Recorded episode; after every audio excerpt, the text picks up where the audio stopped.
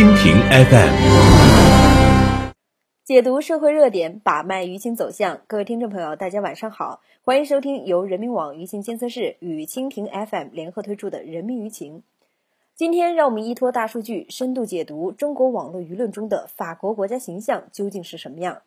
十一月十三号，法国巴黎发生多起恐怖袭击事件，引发全球舆论关注，中国网友纷纷表示哀悼。人民网舆情监测室数据分析认为，此次恐怖袭击对法国整体形象造成一定影响。恐怖袭击事件发生后，中国网民对法国的关注点从文化转至事件背后的深层原因，法国整体国家形象进入舆论焦点。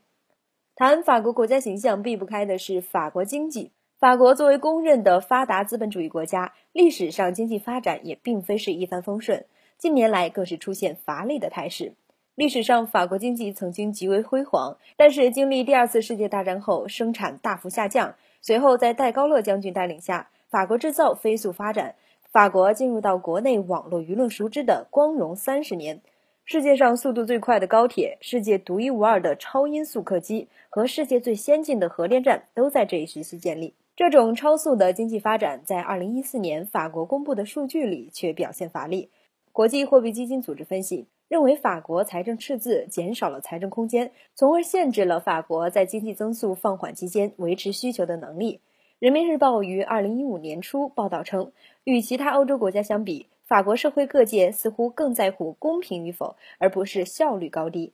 在社会舆论和新闻媒体的引导下，这种怨气最终指向外部因素：经济全球化、欧洲一体化和外来移民被当成法国困境的罪魁祸首。法国是典型的半总统制、半议会制的民主共和制国家，国家政权带有鲜明的阶级性。中国网络舆论对法国政治的印象离不开几位人物：托克维尔、拿破仑、戴高乐。托克维尔，法国历史学家、社会学家，代表作《旧制度和大革命》《论美国的民主》使他享有声誉。拿破仑，著名军事家、政治家，法兰西第一帝国缔造者。因为名言“中国是一头沉睡的巨狮，当他醒来，全世界都会震惊”，让他在中国知名度与好感度经久不衰。戴高乐，现代史上中国舆论最为了解的人物。戴高乐将军执政期间，中法正式建交。此外，以戴高乐命名的巴黎机场、巴黎凯旋门所在的戴高乐广场、法国戴高乐号航空母舰等元素，都大大提高了戴高乐在中国网络舆论的认知度。在对外外交形象上，法国常被称为是低调的佼佼者。网友在讨论法国外交实力的时候，频繁提到，法国是世界第四出口大国，世界五百强企业中，法国亦居第四。法国是世界首屈一指的旅游大国，法国科技不容小觑。军事上，虽然法国只有一艘航母，但是却是可圈可点。曾有网友总结，法国以一个中等国家的实力，却以大国姿态成为安理会常任理事国，与戴高乐主义所奉行的独立自主的外交政策密不可分。谈完法国经济、政治、外交形象，再来聊聊法国国家形象的重头戏——法国文化。法国文化在文学作品上体现深刻。法国是获得诺贝尔文学奖次数最多的国家。有媒体文章分析指出，法国文学影响持续百多年，经久不息。二零一四年中法建交五十周年纪念大会上，国家主席习近平的演讲中提到斯汤达、巴尔扎克、雨果、大仲马、福楼拜等众多法国文学巨匠，引发国内新一轮的法国文学热。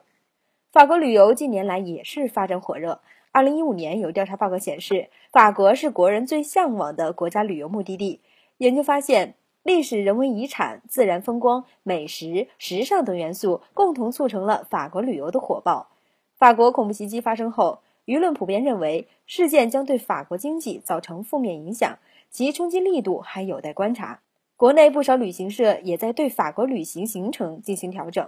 此外，法国教育、电影、服饰、美食、体育也是国人津津乐道的法国文化。让我们再一起了解一下法国的社会与国民形象。在媒体报道和网民评论中，法国常常被称呼为“浪漫之都”。在人民网舆情监测室的大数据统计中，优雅、浪漫、幽默、精致、热情是中国网民对法国人的整体印象的主要代名词。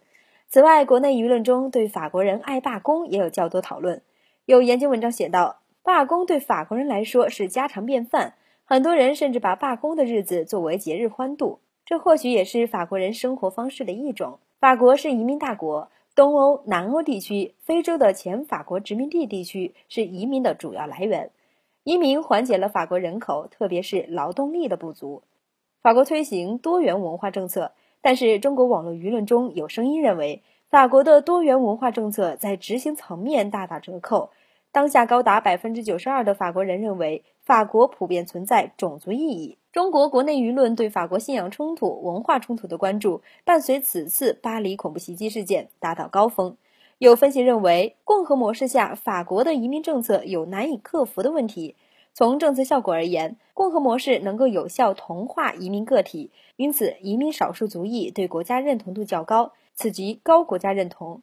然而另一方面，共和模式使得国家政策无视结构性歧视、大众歧视以及移民少数族裔政治参与的弱势，未能有效解决移民融入的障碍，从而导致移民冲突频发，此即高族群冲突。人民网舆情监测室智库研究员张丽、张薇娜作出总结：总体而言，中国网络舆论对于法国的整体印象仍以正面为主。虽然法国政治形象略有滞后，经济形象偏负面，而且近期还遭遇恐怖袭击事件，但以文化交流为桥梁，中国网民对法国文学、旅游、教育、艺术以及体育等方面有着较为全面的认知与关注。二零一四年中法建交五十周年。政府与民间更是开展了一系列成功的交流活动。日后若能基于文化领域的良好互动，延伸并开展更为多元的对话，将有可能为两国舆论在社会、经济等方面带来更多共识。以上内容由蜻蜓 FM 为您播报。更多精彩内容，请登录 App Store 或其他应用商店下载蜻蜓 FM 客户端，随时随地进行收听。